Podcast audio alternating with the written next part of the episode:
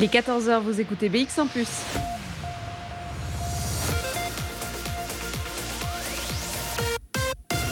BX1 Plus, Radio de Bruxelles. Radio de Bruxelles. Jusqu'à 16h, Charlotte Maréchal vous fait vivre Bruxelles sur BX1 Plus. Bonjour à toutes, bonjour à tous. Cette petite musique, 14h, c'est votre rendez-vous euh, Bruxelles Vie à la maison. On est en direct et on est parti euh, jusque 16h donc. Vous commencez à, connaître le concept hein, de cette émission confinée. Je vous partage les meilleurs moments qu'on a passés dans Bruxelles Vie. Malgré ce confinement, on continue à vous raconter des histoires et évidemment des histoires typiquement bruxelloises. Alors aujourd'hui, on va parler de patrimoine, on va parler d'architecture et on partira à la découverte de l'église Saint-Marc à Uccle. On y était euh, dans le cadre de la Brussels Biennale of Modern Architecture. On va revivre certains moments de cette émission et puis on parlera d'un événement qui a lieu ce soir et qui parle lui aussi d'architecture. Une conférence à suivre à la maison qui est organisée par l'ASBL Arcadia. Tous les mercredis soirs, il continue à nous faire découvrir notre, notre patrimoine. On va y arriver, hein, c'est mercredi. Marie Ancard sera avec nous par téléphone pour nous en dire un peu plus. Et puis en deuxième partie d'émission, on partira à la découverte de l'architecture majestueuse de la cathédrale des Saint-Michel et Gudule. On ira aussi voir la nouvelle exposition du CIVA, le Centre international pour la ville, l'architecture et le paysage. Une, exposition, donc vous l'aurez compris, eh bien, sur l'architecture. Voilà le fil rouge de ce mercredi. On est parti pour deux heures de bonne humeur, on garde la pêche. Et pour garder la pêche, ce sera avec de la musique. Vénus, Lisa ou encore Glu passeront avant 15 heures. On commence avec Tom Kidam et son morceau The Beach. Jusqu'à 16h, Charlotte Maréchal vous fait vivre Bruxelles sur BX1 ⁇ en ce début d'émission, on va découvrir la Brussels Biennale of Modern Architecture. C'est un événement qui ouvre les portes de lieux à l'architecture exceptionnelle, qui d'habitude sont plutôt fermés au public. Des ateliers, des appartements privés, mais aussi des églises. Et c'est d'ailleurs à l'église Saint-Marc, dans la commune d'Ucle, que nous avions rendez-vous pour découvrir l'événement.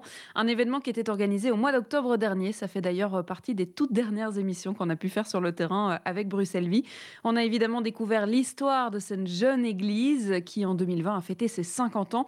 Mais vous vous, vous doutez bien, vu le fil rouge de cette émission, qu'on a aussi parlé architecture, parce que vous êtes peut-être passé devant sans même savoir qu'une église se cachait derrière ce bloc de béton.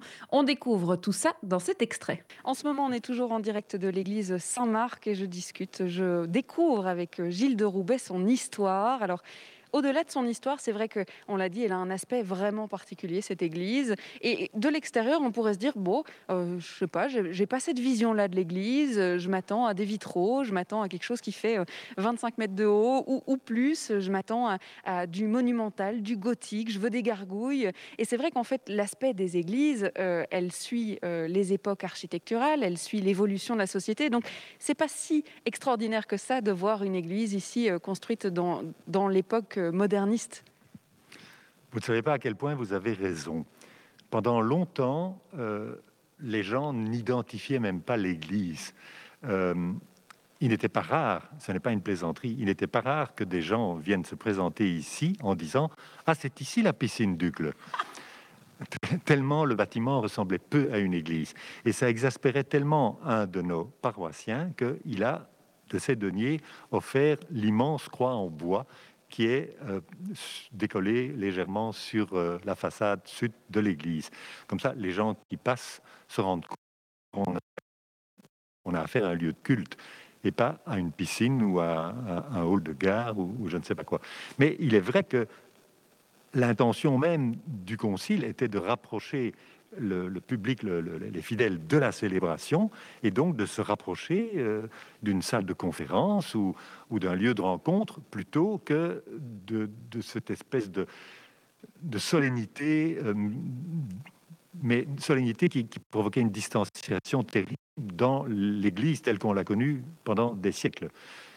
On se rapproche probablement de la manière dont étaient conçues les églises tout à fait à l'origine. On n'a plus beaucoup d'endroits qui peuvent en témoigner, mais les plus vieilles églises du monde sont des, volumes relativement euh, circulaires ou carrés, euh, comme on peut voir, je ne sais pas moi, à Sainte-Sophie, à Istanbul ou, à Germigny-des-Prés, euh, près, d'Orléans. Ce sont des, volumes compacts où tout le monde est proche du lieu de célébration.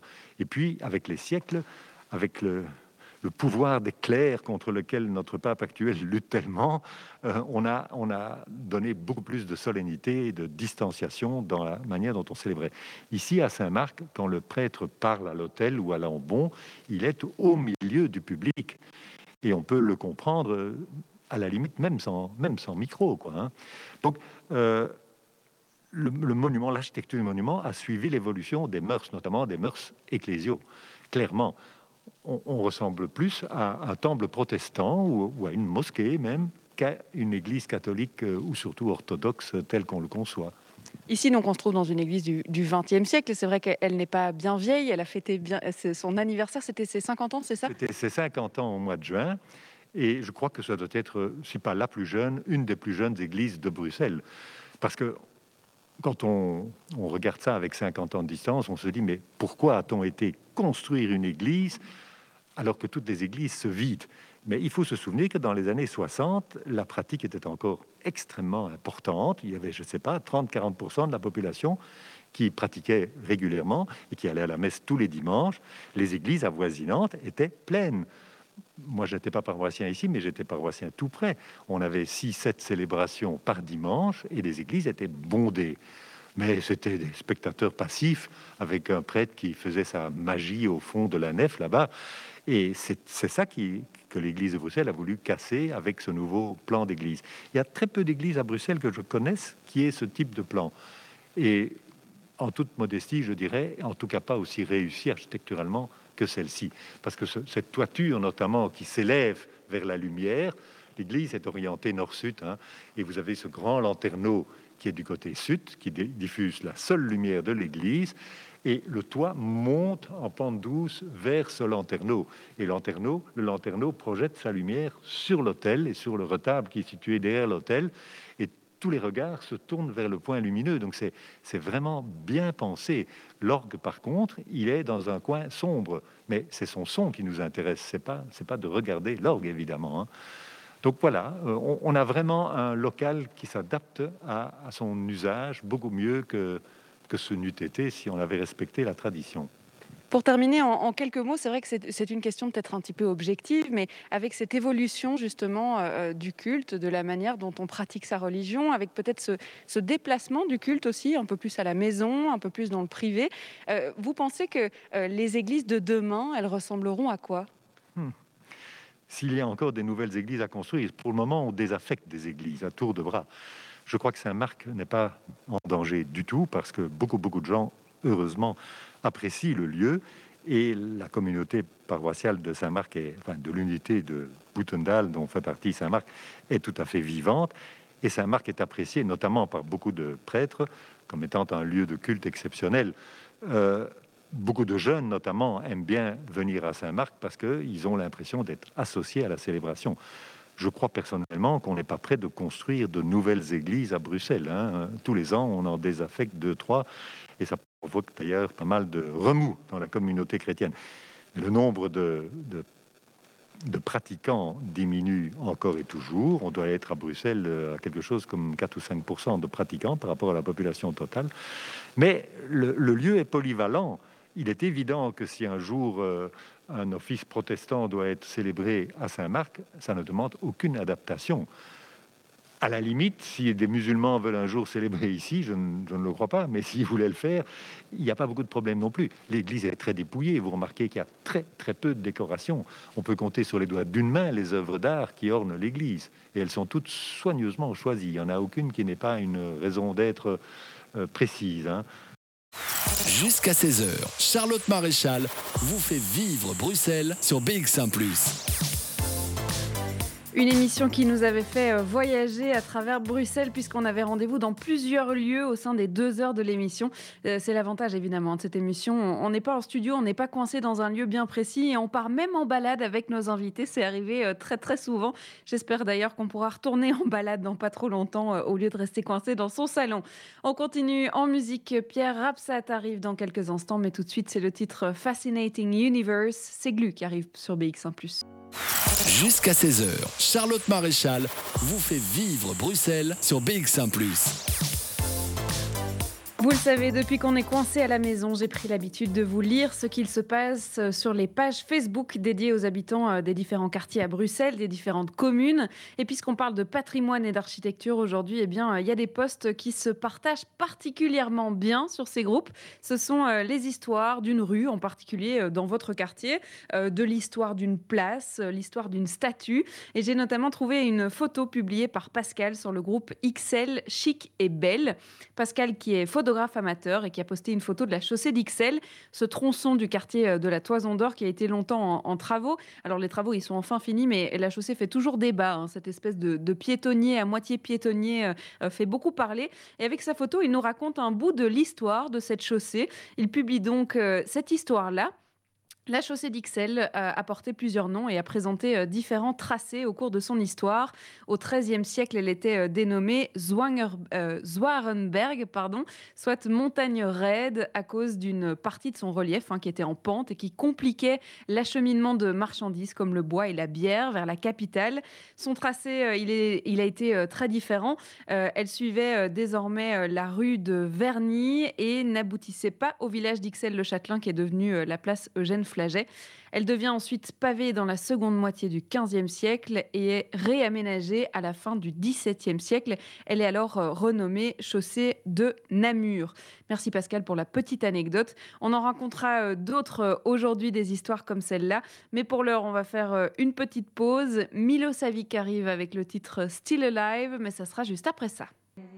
Jusqu'à 16h, Charlotte Maréchal vous fait vivre Bruxelles sur BX1 ⁇ Still Alive, ce magnifique morceau de Milosavic avec euh, Neftis qui a été réalisé euh, pour le monde culturel hein, après le premier confinement et pour dire qu'ils étaient toujours là, We Are Still Alive. Je vous euh, conseille véritablement d'aller voir le clip qui est absolument sublime et qui vous rappelle tous ces lieux qu'on n'a pas pu voir depuis bien trop longtemps.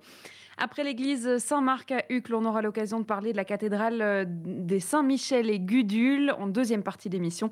Mais avant ça, eh bien, dans le cadre de la Brussels Biennale of Modern Architecture, on avait aussi mis le nez dehors, on avait levé les yeux à la découverte des bijoux modernistes dans Bruxelles, dans la commune d'Uccle en l'occurrence. Je vous propose de revivre cette petite balade qui nous avait, euh, que nous avions faite entre deux rendez-vous. Je vais y arriver. Bruxelles Vie sur BX1 ⁇ On fait toujours des trucs un peu fous dans cette émission. On a décidé de prendre l'antenne au milieu de la rue. Alors ça grimpe, hein, je vous le dis, on est en train de se balader dans Uccle. Alors on se balade avec Jean-Marc Bazin qui est spécialiste en architecture et qui fait partie de l'organisation de la Biennale of Modern Art. Et ce qui est génial, c'est qu'on en profite pour lever les yeux. C'est-à-dire que c'est un événement qui nous permet de nous dire, bon mais on va arrêter de regarder le trottoir. Il n'est pas si intéressant. On ne va pas regarder euh, notre téléphone non plus. On va regarder les façades. Voilà, ben on est justement dans une petite rue à Uccle qui grimpe. On s'arrête devant une maison qui est hyper contemporaine. À sa droite, une maison qui n'a aucun intérêt. Et à sa gauche, une maison qui est clairement inspirée du mouvement moderne. Voilà ce dont est fait Bruxelles. C'est ce patchwork d'individualité, surtout, des quartiers, surtout en deuxième couronne, qui sont remplis de petits bijoux du modernisme, que ce soit de l'entre-deux-guerres ou des années 50-60, ou même après. Hein. N'oublions pas toute l'influence du brutalisme et du postmodernisme qui, rentre de plus en plus en ligne de compte aujourd'hui. Mais voilà, on est dans une rue typiquement euh, bruxelloise, je dirais, euh, pleine de petits bijoux. Et en effet, je vous invite à regarder vers le haut. Il y a toujours des surprises, toujours des petits événements. C'est une architecture mineure, mais mineure, avec une majuscule et pas une, architecture majeure avec une minuscule. C'est vrai que le patrimoine du XXe siècle est parfois un peu laissé pour compte, c'est-à-dire qu'on s'intéresse beaucoup à l'art nouveau, on s'intéresse beaucoup à l'art déco, on met très en avant d'ailleurs euh, ce genre euh, d'architecture, et puis en fait on oublie un peu trop qu'il euh, y a aussi d'autres époques, il y a aussi d'autres styles architecturaux, et donc est-ce que vous avez l'impression qu'on oublie un peu ce XXe siècle? Alors c'est vrai que l'art nouveau est à la mode depuis quelques décennies, il fait d'ailleurs partie de l'image de marque de Bruxelles, hein, euh, comme le chocolat ou Mannequin Peace et l'atomium. Ce n'est pas péjoratif, mais c'est vrai que l'architecture du XXe siècle, encore une fois, les mouvements modernes, euh, plusieurs générations hein, quand même, depuis euh, un siècle maintenant. Pourquoi est-ce méconnu? C'est simplement parce qu'il y en a énormément. 85% de la masse de notre environnement construit et du XXe siècle. Tout n'est pas qualitatif, mais beaucoup l'est, et peu est protégé comme patrimoine officiellement. Ça coûte assez cher, euh, et donc euh, on doit faire attention, bien sûr, à ne pas classer ni figer euh, la ville. Il faut un in-between, un dialogue entre l'ancien qui est de qualité, qu'on peut tout à fait préserver à long terme, et peut-être les exemples moins réussis sur lesquels ben, on pourrait faire des expérimentations plus contemporaines. Je le disais, le thème euh, de cette année euh, pour cette euh, biennale moderne architecture, eh bien, c'est reliving modernisme, isme au pluriel pour les différents ismes qu'il peut y avoir.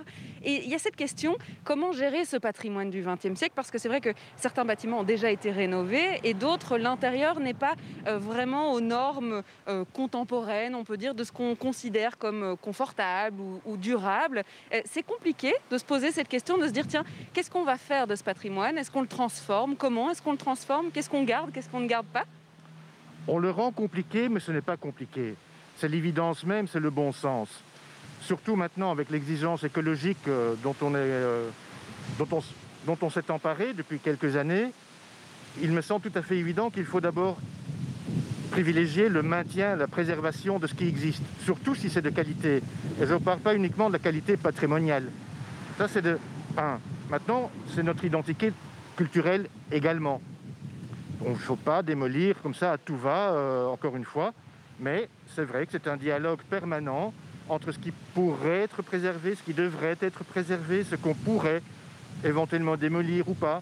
C'est un réel débat et surtout maintenant, encore une fois, avec cette exigence écologique et peut-être même maintenant avec les conditions sanitaires qui risquent quand même de changer bah, le paradigme de la construction euh, contemporaine, euh, voilà, il y a quand même beaucoup de questions ouvertes pour l'instant qui sont tout à fait fascinantes. Alors le titre de la biennale, c'est en effet Re-Living in Modernisms. C'est comment justement habitons aujourd'hui dans ce genre de maison avec des, normes de confort plus exigeantes forcément qu'à l'époque. Ventilation, chauffage, sécurité, PEB, euh, donc performance énergétique, isolation, matériaux, enfin voilà, on est, là-dedans. Il y a vraiment beaucoup de spécialistes en la matière au niveau académique, au niveau administratif, euh, au niveau régional et au niveau des communes, au niveau de certains bureaux vraiment spécialisés en la matière. Et donc, il y a des solutions. Tout ce qui est économie circulaire également, récupération des matériaux de chantier, par exemple la tour Philips actuellement en chantier au centre euh, euh, de la ville de Bruxelles, le, tout le, système mis en, place pour récupérer les matériaux, les remettre, les recycler et les remettre en vente, par exemple par Rotor, mais pas que, est tout à fait exemplaire. Et cet exemple bruxellois est vraiment exemplaire au niveau européen également. Donc, on n'est pas vraiment euh, à l'avant-garde, mais pas loin. Mais beaucoup de choses sont à faire, je pense, surtout dans la conscientisation, pardon, la sensibilisation de, voilà, on est face à un patrimoine même s'il n'est pas classé de qualité, qu'est-ce qu'on peut en faire en préservant un maximum? Jusqu'à 16h, Charlotte Maréchal vous fait vivre Bruxelles sur BX1 ⁇ et c'est vrai que lors euh, de cette émission, on avait parlé de la sauvegarde hein, de ce patrimoine moderniste. Parfois, quand on achète un, appartement, une maison, on a envie de, tout refaire à son goût, de tout changer, de tout moderniser, sans pour autant savoir que l'architecture de ce bien eh ben, euh, était tout à fait splendide. Le but de ce genre d'événement, eh bien, c'est aussi de sensibiliser à ce genre de choses. Et d'ailleurs, euh, la suite, dans la suite de l'émission, la suite de cette émission, pardon, vous pourrez évidemment l'écouter dans les archives de Bruxelles Vie sur bx1plus.be, une émission du 21 octobre dernier. Alors c'est vrai qu'il n'y a pas beaucoup d'événements en ce moment à Bruxelles, mais vous verrez aujourd'hui qu'on peut toujours découvrir et en apprendre sur le patrimoine bruxellois malgré le confinement. Je rappelle quand même que les musées sont encore ouverts. On en parlera avec euh, cette nouvelle exposition au CIVA, le Centre international pour la ville et l'architecture et le paysage. Ça sera en deuxième partie d'émission. Mais vous pouvez aussi en apprendre un peu plus depuis chez vous en suivant euh, des conférences notamment. Il y en a justement une ce soir, une conférence sur l'architecte Gustave Stroven. L'art nouveau est mis à l'honneur par la SBL Arcadia et on en parle dans quelques instants. Ça sera avec euh, Marie Ancard, elle sera avec nous en direct par téléphone. Ça sera juste après un morceau de musique. Jusqu'à 16h, Charlotte Maréchal vous fait vivre Bruxelles sur BX1 ⁇ Et on part à présent à la découverte de l'ASBL Arcadia qui vous propose les cycles de conférences virtuelles du mercredi pour découvrir ou pour redécouvrir d'ailleurs le patrimoine belge et bruxellois. On en parle avec euh, Marie Ancard qui est chargée des publics et projets pédagogiques justement euh, chez Arcadia et qui est avec nous par téléphone. Bonjour. Bonjour. Alors, je Un grand merci de me recevoir. Ben, merci à vous d'être là euh, avec nous. Alors, je, je l'ai dit, Arcadia eh bien, euh, euh, participe à la découverte, à nous faire découvrir, redécouvrir le patrimoine belge et bruxellois dont on peut être fier. C'est aussi des projets culturels à Bruxelles. On parle d'architecture, d'urbanisme, de culture, d'art plastique et on passe par toutes les périodes. Concrètement, qu'est-ce que vous organisez habituellement avec Arcadia? Eh bien, Arcadia a pour but de valoriser la ville de Bruxelles à travers des visites guidées, des projets pédagogiques, des team building, des stages pour les enfants et des conférences pour un large public. Et vraiment, notre idée, c'est de développer une pédagogie du, regard, car voir et comprendre sa ville, ça aide à la préserver et à la défendre.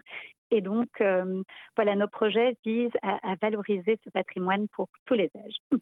Alors évidemment, ça passe par des choses qu'on peut difficilement organiser euh, en ce moment, mais on va faire comme si le virus n'était pas là. C'est-à-dire que euh, d'habitude, il y a euh, des visites guidées, à pied, en métro aussi. il y a des visites d'intérieur aussi. Vous ouvrez les portes de lieux assez exceptionnels. C'est-à-dire qu'on va vraiment à la découverte de ce patrimoine. On va à la découverte de ce patrimoine et on a des guides conférenciers qui sont vraiment spécialisés par thématique. Et donc, ça permet, euh, tout en restant accessible, bien sûr, d'avoir des, experts du patrimoine qui, vous font découvrir la ville. On organise aussi des, visites concerts à, à l'hôtel Solvay, par exemple, ou des visites dansées. Évidemment, pour le moment, c'est entre parenthèses, mais euh, nos stages, par exemple, pour les 7 à 12 ans, peuvent euh, continuer. Et donc, le, prochain aura lieu du, 15 au 19 février et aura pour thématique euh, Bruxelles et ses mystères. Et donc, les enfants seront amenés à résoudre une enquête palpitante au cœur de Bruxelles. Et durant ces enquêtes, ils devront découvrir des, œuvres architecturales, artistiques. Il y aura de nombreux ateliers créatifs, des activités ludiques qui, leur seront proposées. Donc voilà, on espère vraiment que euh, la conférence de, vendredi permettra encore de réaliser ce, projet en compagnie des enfants. Alors pour les enfants, euh, c'est plutôt une bonne nouvelle parce que effectivement, ils peuvent plus ou moins continuer à, découvrir des choses. Ils vont au musée, ils peuvent participer à certains stages avec vous notamment. Euh, pour les adultes, c'est encore autre chose. Vous avez quand même néanmoins lancé quelque chose pour euh, vous adapter hein, à cette situation un peu particulière, notamment avec les cycles de conférences virtuelles du mercredi. Alors on parle de quoi pendant ces conférences? Eh bien, l'idée, c'était de permettre à nos guides conférenciers et aussi à l'ASBL Arcadia de poursuivre euh, sa mission de découverte du patrimoine pendant cette période de, pandémie. Et on a décidé, en fait, de faire euh, des conférences en général euh, le mercredi tous les 15 jours pour permettre euh, aux gens bien assis euh, dans leur canapé avec pourquoi pas un petit verre de pouvoir se cultiver et découvrir le, le patrimoine bruxellois. Le but également c'est de leur donner envie de venir eh bien, euh, seul ou en famille pour le moment, découvrir ce, qui a été vu, mais aussi, euh, pourquoi pas, à la suite de ces conférences, quand ce sera permis, de faire des visites sur ces thématiques. Alors, la première conférence a eu lieu en décembre et avait pour euh, thématique les grandes expositions internationales et universelles, parce mmh qu'à Bruxelles, ben voilà, on connaît principalement l'Expo 58 et l'Atomium, mais il y a plein d'autres expositions qui ont, qui ont eu lieu en 1888, 1890, 1910, 1935, et elles ont eu euh, un grand succès et il y a eu plusieurs quartiers de Bruxelles qui ont été complètement transformés pour, euh, pour l'occasion.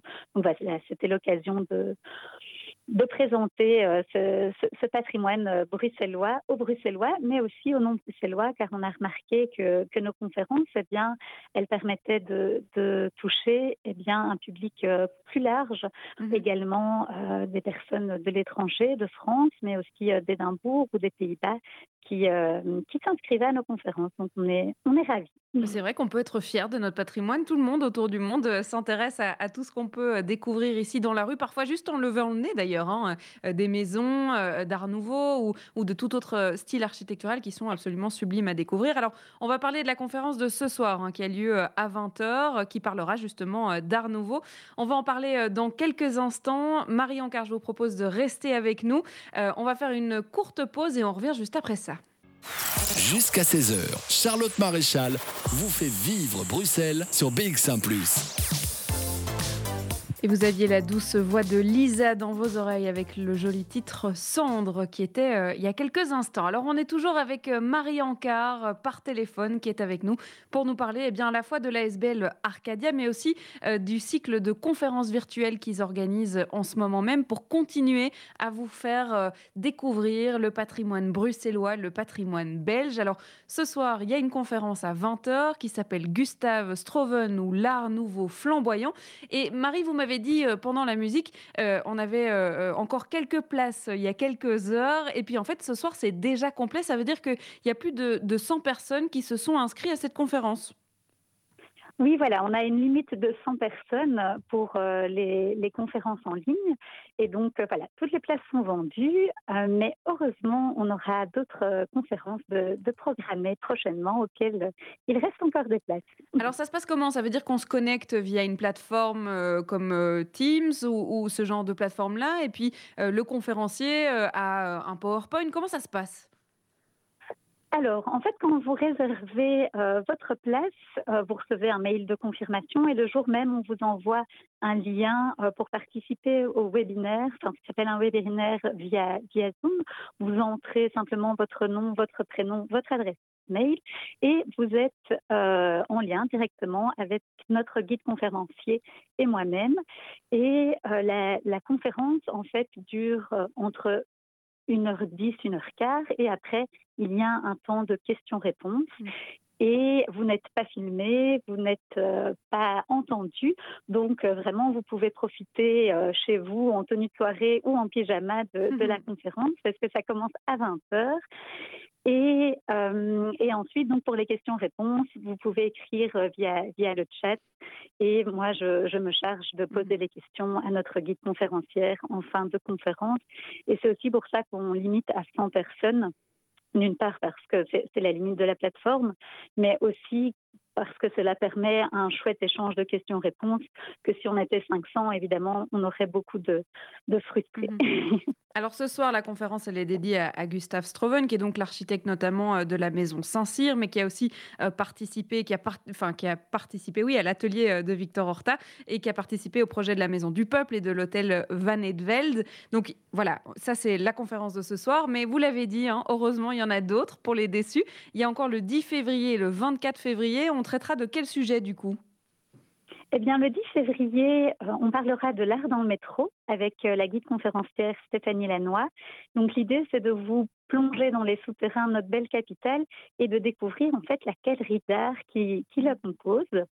Euh, c'est l'occasion de découvrir aussi euh, la mobilité de manière plus culturelle et de découvrir les influences et les inspirations que, que l'on peut retrouver en fait euh, dans, dans d'autres capitales européennes à travers des, des œuvres d'art qui se trouvent dans, dans d'autres métros. Alors il faut savoir. Oui, allez-y, je vous écoute. Et la conférence du 24 février, elle sera dédiée au cinéma de Bruxelles. Et donc, euh, l'idée, c'est de, partir à la découverte des, anciennes salles, mais également des, salles actuelles, euh, avec euh, Isabelle Bizère, qui vient de sortir un second livre intitulé cinéma de Bruxelles. Mhm. Et donc, euh, ça s'annonce également assez, assez passionnant. C'est vrai qu'il y a des salles de cinéma. Je pense à, l'UGC de Brouckère avec cette magnifique salle de cinéma. Il y en a une euh, au Cinéma Palace aussi. Ça, ça m'intéresse plutôt bien, ça. Cinéma, architecture, c'est un bon sujet. Il faut quand même dire que euh, ce sont des conférences qui sont payantes. Et c'est important de le dire dans le sens où ça vous permet aussi de pouvoir faire travailler vos guides. Hein, Puisqu'on le disait, vous faisiez, vous organisez d'habitude des visites guidées à pied, en vélo, à métro, en bus euh, et autres euh, découvertes du patrimoine. Là, c'est une manière euh, à vous aussi de continuer à faire travailler vos guides. Voilà, c'est une manière de soutenir les guides dans cette période qui est assez, compliquée et ça permet également de pouvoir continuer à faire vivre la SBL parce qu'évidemment cette période où beaucoup de, de notre offre est annulée ou ne peut pas se faire, eh bien, c'est une manière de, garder le lien avec notre public. Et c'est un prix de 6 euros. Donc voilà, c'est évidemment 6 euros pour une connexion. Donc euh, voilà, si, si, vous êtes un couple, eh bien, vous mmh payez 6 euros et vous êtes à deux devant votre écran. Donc euh, ça reste un prix assez, euh, assez démocratique. Pour réserver, je suppose que ça se passe sur votre site internet? Voilà, c'est sur le site arcadia.be. Arcadia.be. Arcadia avec un K. Arcadia avec un K, vous faites bien de le préciser. Merci beaucoup Marie Ancard d'avoir été avec nous. Avec grand plaisir. Bel après-midi. Bon après-midi. On continue évidemment notre émission et notre après-midi aussi en musique. On va s'écouter le morceau Hold Up. C'est Okami sur BX1. Il est 15h.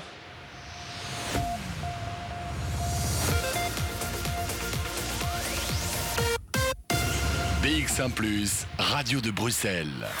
Jusqu'à 16h, Charlotte Maréchal vous fait vivre Bruxelles sur BX1 ⁇ vous écoutez Bruxelles Vie et aujourd'hui on parle de patrimoine, on parle d'architecture et j'ai eu la chance de découvrir la cathédrale des Saint-Michel et Gudule au mois de septembre dernier.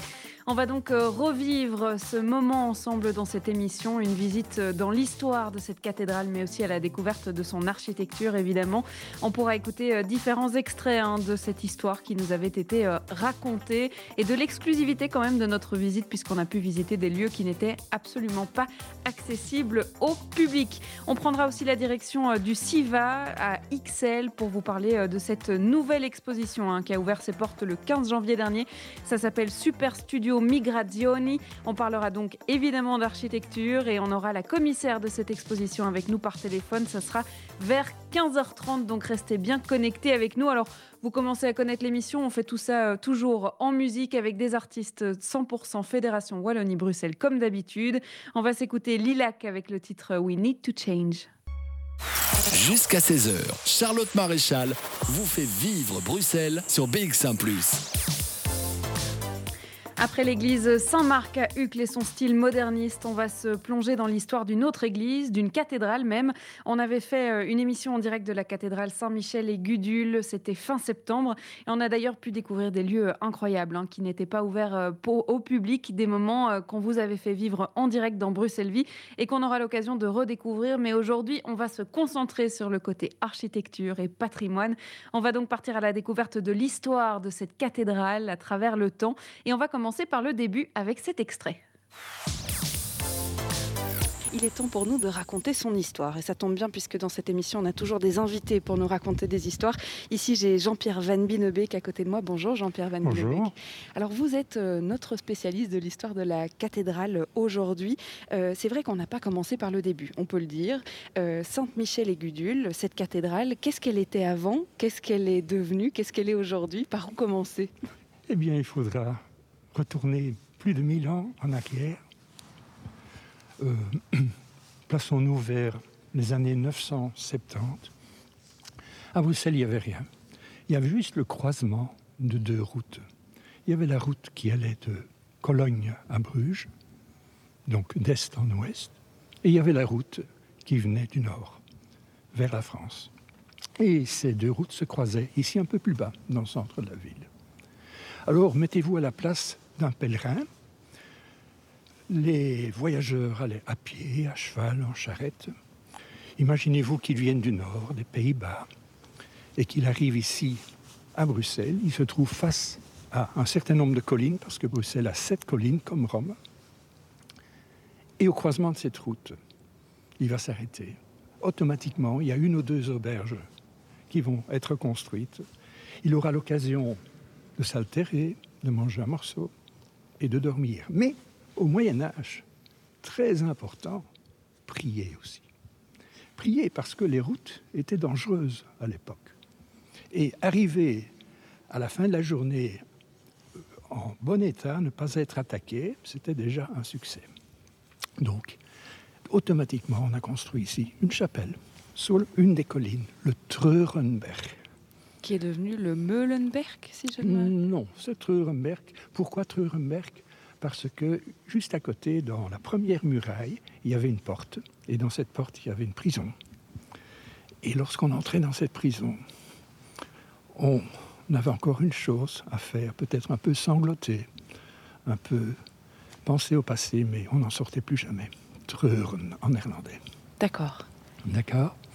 Bon, euh, cette petite chapelle, très très rapidement, elle s'est avérée trop petite. Et on a pris l'initiative de construire une église romane, une grande église romane, qui couvre environ la superficie de l'église gothique actuelle. Euh, ça a été fait vers 1040, dans les années 1040. Et euh, à cette époque-là, il fallait également trouver des reliques, parce que les reliques, ça attirait les pèlerins. Et on a euh, eu l'occasion d'avoir les reliques de Sainte Gudule. Sainte Gudule, une sainte qui n'était pas de Bruxelles, qui était la fille d'un noble, environ 30 km de Bruxelles, mais qui, l'histoire, la légende raconte, tous les matins, à 5 heures du matin, sortait du château de son père allait à une petite chapelle un peu plus loin, prier, dans l'obscurité. Elle avait avec elle une lanterne. Une lanterne qui, un jour, a connu un certain méfait parce qu'elle a été poursuivie par le diable. Et le diable a soufflé la flamme de la chandelle. La chandelle s'est éteinte, mais il y a eu un ange protecteur qui est arrivé, qui a rallumé le feu de sa chandelle. C'est pour ça que Saint-Gudule est toujours représenté avec une lanterne. D'accord, ça c'est l'histoire qui se cache derrière. Alors là, on est encore aux années 1500. Oui, donc on a construit cette église romane dont euh, les, les, fondations encore sont visibles et également une crypte. Donc on a amené dans cette crypte les reliques de Sainte Gudule. Et je crois que tout à l'heure, nous allons visiter la crypte. C'est vrai. Je, Alors, je, vois qu'elle est ouverte, donc. Euh. Exactement. Alors ça, ce sera en, sous-sol. On espère qu'on pourra euh, aller en direct euh, au sous-sol. Mhm. On verra bien, évidemment, si on, pourra vous le raconter, mais de toute façon, on vous racontera. En fait, il y a moyen de, visiter effectivement des, vestiges sous cette église. Alors, ce sont des vestiges de quoi? Ce sont les vestiges de la deuxième église, donc la, la deuxième église romane, qui sont encore en bon état. D'accord. Alors, euh, ça, c'est cette église, et puis l'église est devenue cathédrale. Alors, on parle vraiment plus d'une... Non, non, non, non, non, non. Cathédrale, c'était beaucoup plus tard. D'accord. c'était une collégiale. C'est quoi une collégiale? C'est un groupe, un collège de chanoines qui gérait l'église. De là le mot collégial. Et ça a duré jusqu'en 1962. D'accord. Donc, en fait, nous n'avons ici à Bruxelles que depuis un peu moins de 60 ans une cathédrale. J'ai cru lire qu'on appelait euh, Sainte-Michel et Gudule une co-cathédrale. Est-ce qu'il euh, y a un terme spécifique justement à cette cathédrale-ci? Eh bien parce que nous avons un archevêché qui couvre deux villes, Malines et Bruxelles. Donc au départ c'était Malines et depuis 1962 nous avons eu à l'époque un, un nouvel archevêque, un cardinal qui s'appelait Monseigneur Sunens, qui était bruxellois et qui probablement trouvait que Bruxelles, capitale de la Belgique, capitale de l'Europe, sans cathédrale, non, ça n'allait pas. pas. Et on a donc euh, fait une... Dans notre archevêché, il y a deux cathédrales, celle de Malines et celle de Bruxelles. Elles sont liées, on peut dire ça comme en ça. quelque sorte. Jusqu'à 16h, Charlotte Maréchal vous fait vivre Bruxelles sur BX1 ⁇ cette église majestueuse qui renferme, enfin cette cathédrale majestueuse hein, qui renferme des trésors et puis surtout euh, si on arrive à monter tout en haut, euh, elle offre une vue assez incroyable sur Bruxelles mais aussi sur tous les alentours hein, puisqu'on peut voir à plus de 30 km euh, quand on est tout en haut de cette tour. Et je le sais parce que j'avais monté ces escaliers en direct, je m'en rappelle très très bien. Il y a des centaines et des centaines de marches pour monter jusqu'en haut mais ça en vaut la peine. Je sais que certains, certains tours permettent de réserver pour pouvoir monter tout en haut de la cathédrale. Euh, je sais que j'avais donné les astuces euh, dans l'émission. Il faudra donc fouiller euh, dans les archives sur bx1plus.be pour retrouver eh bien, la conversation qu'on avait eue avec ce guide qui nous permettait justement de pouvoir monter jusqu'en haut. On aura l'occasion de parler des vitraux, surtout de cette cathédrale qui sont assez majestueux. On fera ça dans quelques minutes. On va s'écouter Sabri avec le titre Fou de toi. Ça arrive juste après Azerty sur BX1 Jusqu'à 16h, Charlotte Maréchal vous fait vivre Bruxelles sur BX1 ⁇ Fou de toi, c'était euh, Sabri sur BX1 Alors, euh, vous commencez à me connaître. Hein. J'aime bien vous raconter des histoires dans cette émission. Non pas des histoires, euh, des mensonges, mais bien des petits secrets de Bruxelles, des anecdotes insolites que je trouve, soit grâce à mes invités, soit sur les réseaux, comme j'ai pu raconter avec la chaussée d'Ixelles un peu plus tôt dans l'émission, ou dans d'autres livres et, autres ouvrages sur Bruxelles. Alors, j'avais envie de vous raconter, puisqu'on parle de patrimoine et d'architecture ici dans l'émission aujourd'hui, j'avais envie de vous raconter euh, l'histoire d'un bâtiment le numéro 13 de la rue Royale, pour être très très euh, précise. C'est une ancienne chemiserie, euh, l'ancienne chemiserie Niguet, euh, qui est donc au numéro 13 et qui est un vrai chef-d'œuvre architectural. Alors, il a été longtemps ignoré, détérioré par les différents locataires, hein, tout au fur et à mesure de son histoire. En fait, c'est l'architecte Paul Ancard qui l'a construit, qui avait eu un, vif succès à, l'époque de son inauguration en 1896. Donc, c'est un vieux magasin. Et il y a bien des courbures, des lignes euh, typiquement Art Nouveau, donc euh, cette, de ce style architectural Art Nouveau avec euh, des boisures, euh, des courbures, euh, une vitrine absolument magnifique, une porte absolument magnifique. Et c'est vrai que c'était une chemiserie, et puis elle a été complètement abandonnée, et puis elle a été en travaux pendant trois ans et 11 mois, pour être très précis, jusque 2003. Et aujourd'hui, eh bien, c'est l'écrin du fleuriste Daniel Host, et c'est une vitrine absolument magnifique. C'est donc un magasin que vous pouvez découvrir, autant pour son architecture que pour les fleurs, si vous y rentrez. Petit détail, euh, si le magasin est fermé, il y a euh, euh, un, volet qui vous empêche de découvrir cette façade. Donc allez-y deux jours et tant que tout est encore ouvert. Et puis alors, Tant qu'on est dans le patrimoine euh, des magasins à Bruxelles, juste à côté, il y a la pharmacie euh, Van Damme qui se trouve au 22 euh, rue de Louvain et qui est une pharmacie qui a été construite en 1826. Elle a été rénovée en 1876 et son mobilier est toujours d'époque. Ça vaut le coup d'œil. Et ça, eh bien, pour le coup, c'est ouvert en temps de coronavirus et c'est gratuit. Donc, allez-y, allez découvrir tout ça, allez découvrir notre joli patrimoine architectural à Bruxelles. Je vous le conseille. On va faire une courte pause avant de se replonger dans l'histoire de la cathédrale Sainte-Michel et. Et puis on parlera aussi un peu plus tard de cette nouvelle exposition hein, qui se trouve au CIVA, le Centre international pour la ville, l'architecture et le paysage AXL. Ça sera juste après une petite pause. Jusqu'à 16h, Charlotte Maréchal vous fait vivre Bruxelles sur BX1 ⁇ les rythmes de Damso avec le titre 911 dans vos oreilles. Alors à l'époque euh, de l'émission qu'on avait faite dans la cathédrale des Sainte-Michel et Gudule, j'avais demandé à Jean-Pierre Van Binebeek, notre guide du jour, son point préféré, son aspect préféré euh, de la cathédrale et il m'a répondu spontanément, c'est vitraux, partie intégrante évidemment de l'architecture de cette cathédrale. Une cathédrale extrêmement lumineuse, il faut le dire, colorée et pourtant gigantesque. On découvre donc euh, les vitraux, c'est son choix à lui, dans un nouvel extrait. Vous entendez les carillons derrière nous. Il est temps de parler des vitraux. C'est un autre trésor de cette cathédrale. C'est avec Jean-Pierre Van Binebeek. On montera évidemment hein, tout en haut pour vous faire vivre les carillons.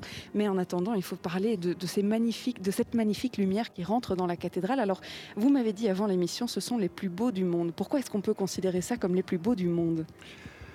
Bon. Euh, j'ai eu l'occasion de ma vie de voir beaucoup de cathédrales, entre autres en France. La France est vraiment à une richesse en vitraux dans les cathédrales. Je pense à Chartres, par exemple, que j'ai eu l'occasion de visiter. Euh, ces vitraux sont immenses, mais ils datent du XIIe siècle, très anciens. Mais ils sont relativement petits. Donc il faudrait pratiquement des jumelles pour euh, bien les voir à Saint-Michel et Saint-Gudule, ce n'est pas le cas. Nous avons eu ici une chance incroyable. Euh, les vitraux de deux chapelles, les deux chapelles qui entourent le chœur, ont été sponsorisés, et pas par n'importe qui, par Charles Quint. Nous avons ici le plus grand ensemble familial que nous pouvons trouver dans le monde. C'est-à-dire que Charles Quint était fort tourné vers sa famille vers ses ancêtres, son grand-père, ses parents. Euh, Marguerite d'Autriche qui, a assuré sa formation, son éducation. Et il a voulu remercier tous ces gens, ses frères, son frère, ses sœurs. Et il a demandé qu'on les place dans les vitraux. Ça, c'est une chance inouïe. Donc, Lorsque Charles Quint demandait quelque chose, il fallait aussi les grands artistes. Et nous avons eu ici les plus grands artistes. Je cite deux noms, Barent van Orlé et également euh, Michel de Coxy, qui ont fait en sorte que la chapelle du Saint-Sacrement est, à mon avis, les plus beaux vitraux du monde. Et les visiteurs ne s'en rendent pas compte toujours. Souvent, j'ai des groupes et je leur dis, vous allez voir maintenant les plus beaux vitraux du monde. Ils ne me croient pas au début.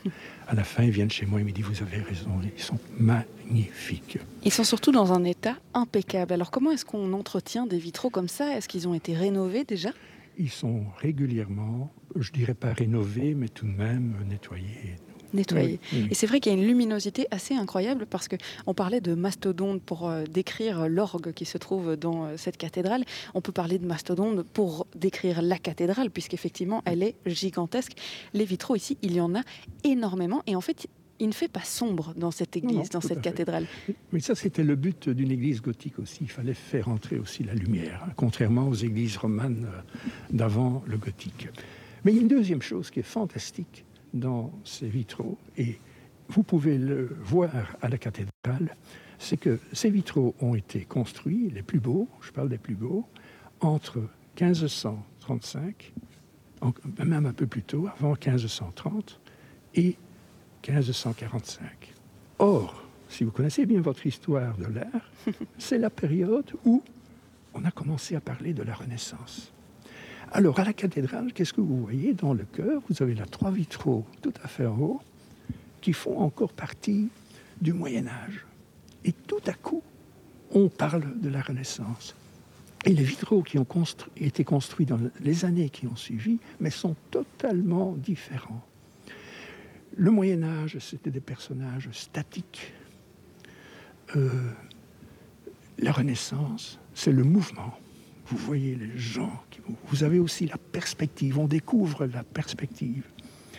Et les artistes flamands qui ont travaillé ici euh, ont d'abord eu connaissance des changements qui venaient d'Italie, sans d'abord les voir. Baron van Orley n'a jamais été en Italie, donc il a vraiment reproduit ce que euh, ses amis qui revenaient d'Italie lui racontaient. Mais De Coxy est allé en Italie et encore a pu améliorer la Renaissance, la perspective, le jeu des couleurs, surtout le bleu, le blanc. Et il faut voir ça. J'ai l'impression que c'est dans l'histoire de cette cathédrale même euh, le fait euh, d'être améliorée, puisqu'il a fallu tellement de temps pour arriver au résultat qu'on a aujourd'hui. On a plusieurs gothiques, on a, on a plusieurs époques, on a plusieurs styles. C'est le cas dans les vitraux aussi. C'est un peu euh, ce qui est, ce qui, ce qui est présent dans tous les détails de cette cathédrale. Ben oui, euh, bon, je parlais de la Renaissance, donc vous aviez en fait encore le, Moyen Âge, le gothique, vous avez la Renaissance, et la Renaissance à Bruxelles n'a pas duré très longtemps parce que nous avions tout de même 100 ans de retard sur l'Italie, et directement, il y a eu le baroque, il y a eu le Concile de Trente qui a propagé dans les églises le baroque, et nous avons alors de l'autre côté du cœur, nous avons des vitraux baroques. Et vous voyez que la luminosité du baroque est, totalement différente. Ici, c'est clair, c'est la Renaissance, il faut voir. Là, c'est l'intimité. Donc, c'est une chapelle qui pousse à la prière. Jusqu'à 16h, Charlotte Maréchal vous fait vivre Bruxelles sur BX1 ⁇ comme quoi, si vous en avez marre euh, de voir les quatre murs de votre appartement, de votre maison, vous pouvez aller découvrir le patrimoine bruxellois dans, les églises, donc notamment, mais aussi dans les musées. Hein. Je pense à la maison Horta ou encore la maison Autric, la villa en pain, des bijoux d'architecture qui sont euh, à découvrir et qui sont ouverts. J'ai d'ailleurs pu apercevoir hein, la nouvelle exposition de euh, Lighthouse à la maison en pain, une expo magnifique qui vous plonge dans un univers lumineux fantastique. Et puis, ne parlons même pas de la villa en pain en soi, qui est un monument architectural et qui est juste euh, incroyable à découvrir. Et puis pour les fans d'architecture, il y a aussi euh, le CIVA, le Centre international pour la ville, l'architecture et le paysage. Ça se passe à XL et on va euh, pouvoir découvrir leur nouvelle exposition qui a ouvert le 15 janvier dernier. Ça s'appelle Super Studio Migrazioni et vous allez pouvoir découvrir cette exposition jusqu'au 16 mai prochain en toute sécurité, évidemment. On découvre tout ça avec la commissaire de l'exposition qui sera avec nous par téléphone en direct. Ça sera juste après le titre Lonely. C'est Béni sur BX1 Vivez Bruxelles avec Charlotte Maréchal sur BX1 ⁇ Et dans cette émission Bruxelles Vie à la maison, on aime bien euh, vous faire découvrir les choses qui se passent quand même hein, à Bruxelles malgré ce confinement, notamment une exposition qui vient d'ouvrir ses portes. C'était le 15 janvier, elle sera disponible jusqu'au 16 mai et ça se passe au SIVA AXL. Et pour nous en parler, eh bien la commissaire de cette exposition est avec nous. Emmanuel Chiaponnet Piriou est avec nous. Bonjour. Bonjour. Alors, on a parlé merci de, m'accueillir. Ben, merci à vous euh, d'être là.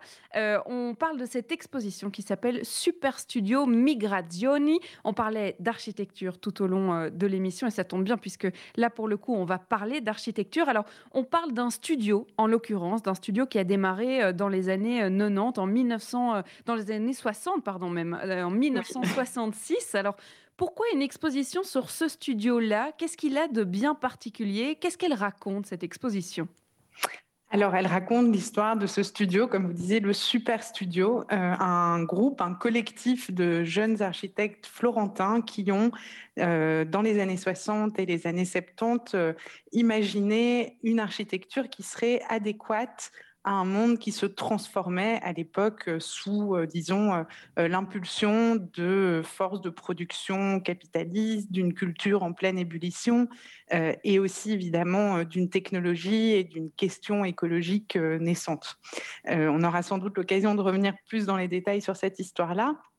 Maintenant, le CIVA, comme vous le savez, est un lieu euh, qui euh, expose, présente de l'architecture et bien mmh. souvent, euh, de par sa mission, hein, de l'architecture belge et, bruxelloise avant tout. Et c'est vrai que là, on fait un pas de côté avec cette exposition dédiée donc à des architectes italiens, florentins, mais en la situant à Bruxelles et aussi en lien avec la collaboration que le CIVA entretient avec le Centre Pompidou via le euh, projet de mmh Canal, de Canal Pompidou, le futur musée d'art contemporain de Bruxelles, eh bien, euh, c'est vraiment une histoire européenne, voire mondiale, euh, de l'architecture qu'on raconte via, via Super Studio. Qu'est-ce qu'il a de bien particulier Super Studio? Parce que c'est vrai qu'on pourrait faire une exposition sur plein de, studios d'architecture, hein, d'ateliers d'architecture. Ici, c'est vrai qu'il est, il raconte l'époque dans laquelle il s'est inscrit. Tout à fait. Euh, j'aime bien le comparer euh, à euh, des groupes de rock de, de la contre-culture américaine. Ces groupes de rock qui ne sont pas forcément les plus connus, mais qui ont largement influencé leur propre milieu. Super Studio, c'est un groupe qui est un groupe dit radical, au sens non pas seulement de radical politiquement, mais radical au sens où il a interrogé les racines de sa propre discipline, l'architecture, où il a voulu retrouver ce qu'il y a de plus fondamental en architecture, mais il l'a fait d'une façon à la fois très sérieuse et très séduisante, très euh, elle peut sembler très légère par moments, puisqu'elle se, elle se concrétise à travers des images qui sont fascinantes et qui sont devenues iconiques et qui ont beaucoup marqué les architectes. Mais au-delà de ça, évidemment, ce que Super Studio a fait, c'est euh, développer une pratique qui est à la fois critique, extrêmement critique de sa propre profession, de sa propre discipline, mais aussi mmh extrêmement critique du monde tel qu'il se développait, et en même temps inventive, en même temps poétique. Euh, qui a euh, proposé des visions qui sortaient tout à fait de l'ordinaire. Et d'ailleurs, quand vous voyez l'exposition, on peut être surpris euh, de rencontrer du photomontage, de l'objet de design, mais aussi des mmh films, des storyboards, toute une série d'œuvres qui sortent des codes architecturaux traditionnels.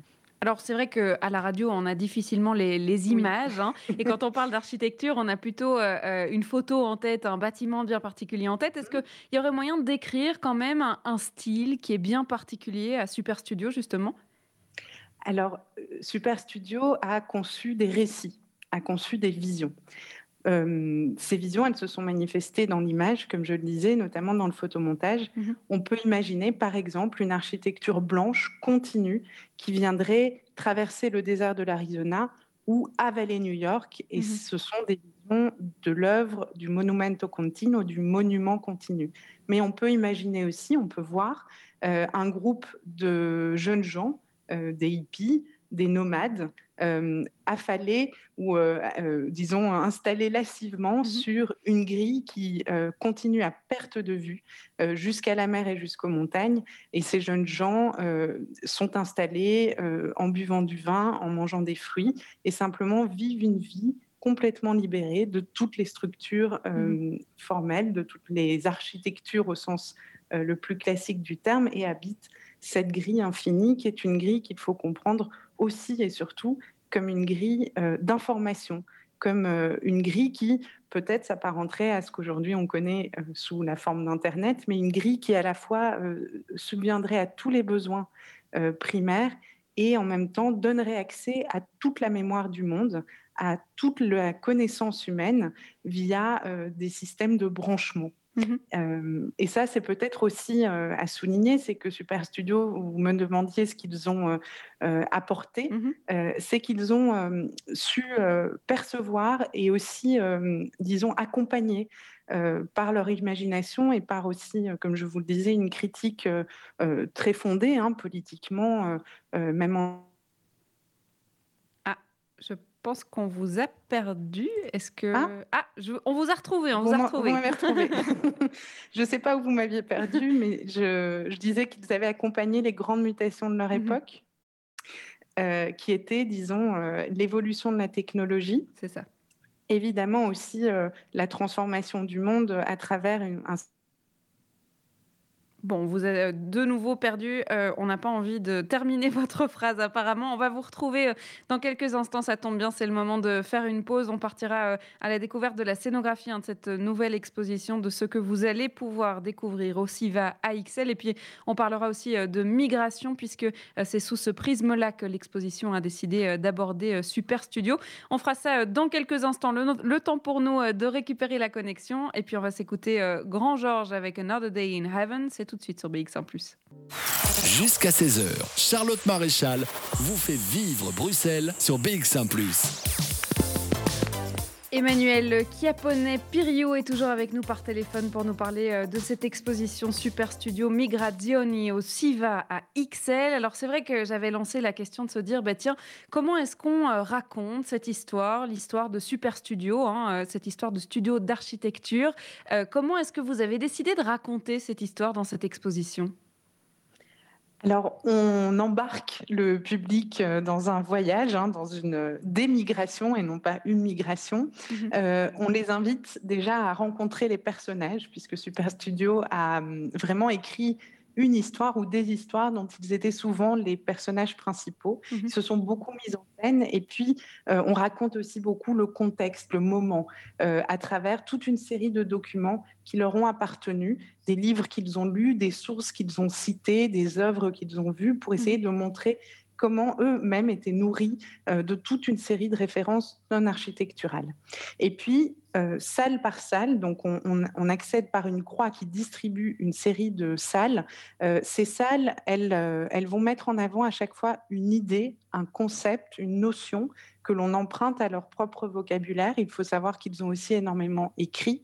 Et donc, on a choisi des termes qui nous permettent de réunir différents projets justement pour insister sur le fait que, euh, je vous disais, c'était un collectif. euh, ils étaient très jeunes quand ils commencent. Mhm. Ils finissent, ils n'ont pas encore 40 ans. C'était une sorte d'explosion comme ça d'invention, d'inventivité. Et donc, il y a beaucoup de projets qui se conçoivent en même temps. Et ces idées, elles nous permettent de montrer comment, eh bien, euh, il y a parfois des, des grandes, des passerelles, disons, ou Mhm. de grandes proximités entre différents projets qui se conçoivent simultanément.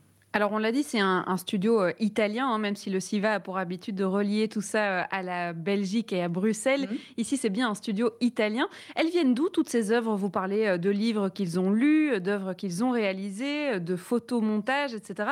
Et- et Tout ça a été prêté au SIVA? Oui, tout ça a été prêté au CIVA. Il y a un prêt exceptionnel de la part du Centre Pompidou qui a collectionné les originaux, Mhm. et notamment les originaux de ces photomontages.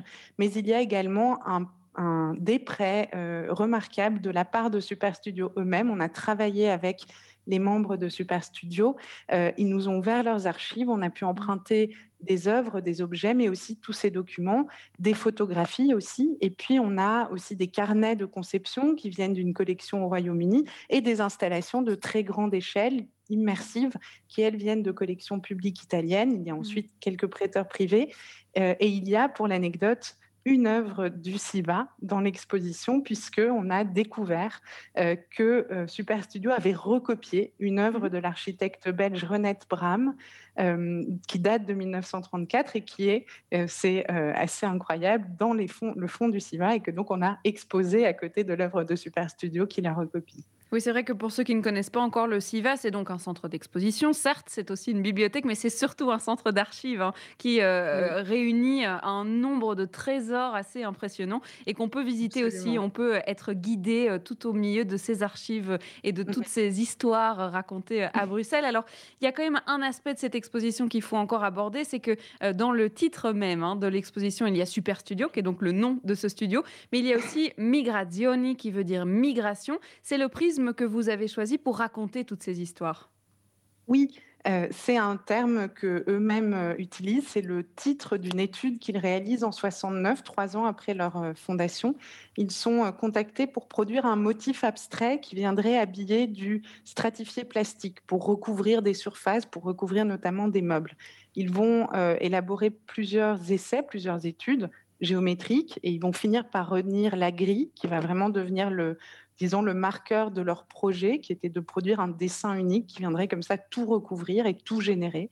Mais disons que l'autre face de la médaille de cette recherche, de cette grille, c'est un envol d'oiseaux, une image qui a été retravaillée à partir d'une photographie d'une nuée d'oiseaux en vol. Mmh et euh, il l'intitule Migration, et cette migration, c'est à la fois évidemment euh, cette, euh, cette vision d'une humanité qui deviendrait nomade, comme je le disais, dans une architecture qui elle-même deviendrait presque, euh, euh, euh, disons, plus que physique, qui mmh deviendrait intellectuelle, qui deviendrait presque environnementale, presque atmosphérique.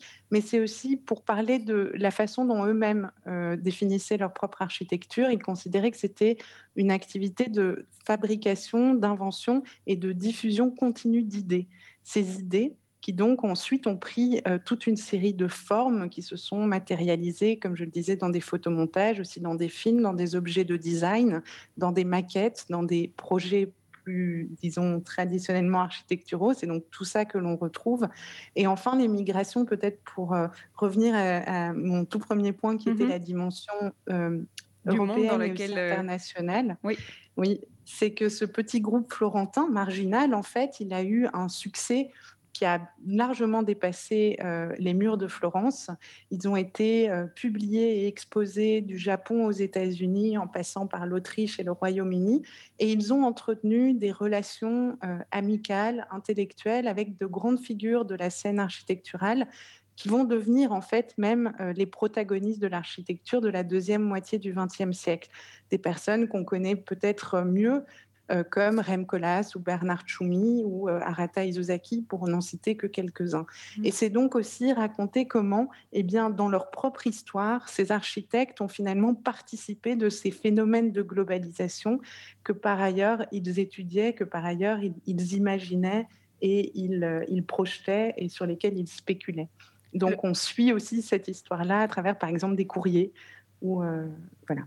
Le travail donc euh, de Super Studio au carrefour de l'architecture, du design, de l'art et de l'anthropologie, c'est à découvrir euh, au CIVA, donc à XL, du 15 janvier au 16 mai. Merci beaucoup, hein, Emmanuel Chiappone-Pirou, d'avoir été avec nous. Bah, merci à vous.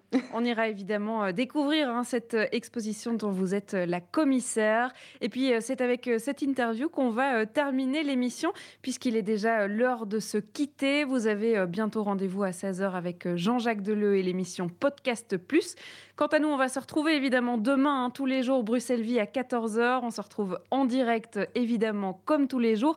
Et on parlera non pas d'architecture, mais bien de photographie, notamment pour l'ouverture du Photo Brussels Festival. C'est la cinquième édition. Ça commence dès demain. On en parlera en direct. On se retrouve à 14h. Je vous dis à demain.